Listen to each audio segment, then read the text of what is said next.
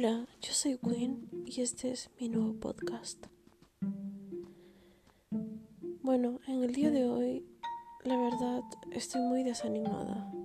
Esta semana pues me enteré que, que tuve un problemilla en el médico y,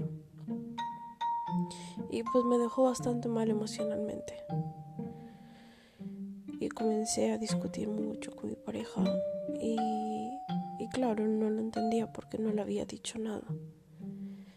Y mi consejo del día también es que cuéntenle todo a su pareja lo que les pase emocionalmente para que ellos puedan entender o ellas lo que les está pasando. Pero pues yo no se lo había contado y claro, luego cuando estaba haciendo cosas, papeles y tal. Se me quedó la cabeza y yo pues decidí contárselo. Y lloré y me sentí mal y, y ahora pues nada. Sigo mal en esta semana, pues sigo mal obviamente. Y me pidió algo muy básico como hacer una llamada a una compañía profesor y simplemente le dije que no. Pero no porque no quisiera, sino que no tenía ganas de hablar con nadie ni nada.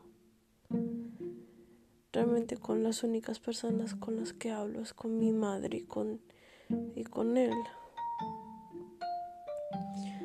El resto de las personas es como que no, no me apetece ni, ni siquiera mantener una conversación porque me siento mal entonces solo me solo hablo con las personas que, que siento que, que me van a entender que estoy mal pero él simplemente no lo entendió y se enfadó conmigo al cual yo me enfadé también y empezamos una discusión totalmente absurda. Y luego de haber discutido y todo y que él se haya ido a trabajar, enfadado,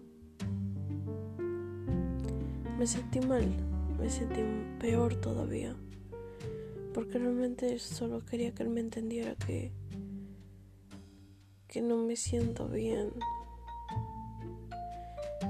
y que también que, que me perdonara por no entender que él es alguien más ocupado que yo y yo tengo más tiempo porque aún busco trabajo y todo, pero trato de hacerlo. Y, y, es bien complicado porque tengo que terminar de estudiar y hacer cursos o algo. Y nada, me siento me siento muy sola en este momento, emocionalmente, y mal por haber discutido por una tontería que se podía hablar normal y, y no echar en cara que también otro dato interesante de una de, de las relaciones es que nunca le eches en cara a tu pareja las cosas haces por esa persona o que tú pagas o haces cosas por esa persona. Si haces algo es por amor a esa persona. Si no, no hagas nada. Antes yo pensaba que las personas eran como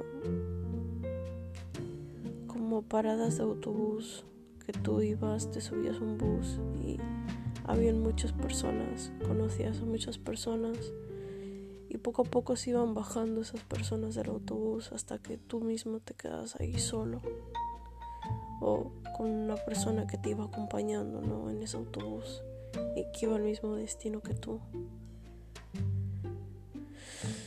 Y esa es mi pareja para mí. Aunque a veces siento como que él espera más de lo que yo de lo que yo puedo hacer y me siento mal conmigo misma, porque es como sentirme insuficiente, sentirme vacía, por no poder llegar a los estándares que me gustaría llegar con él.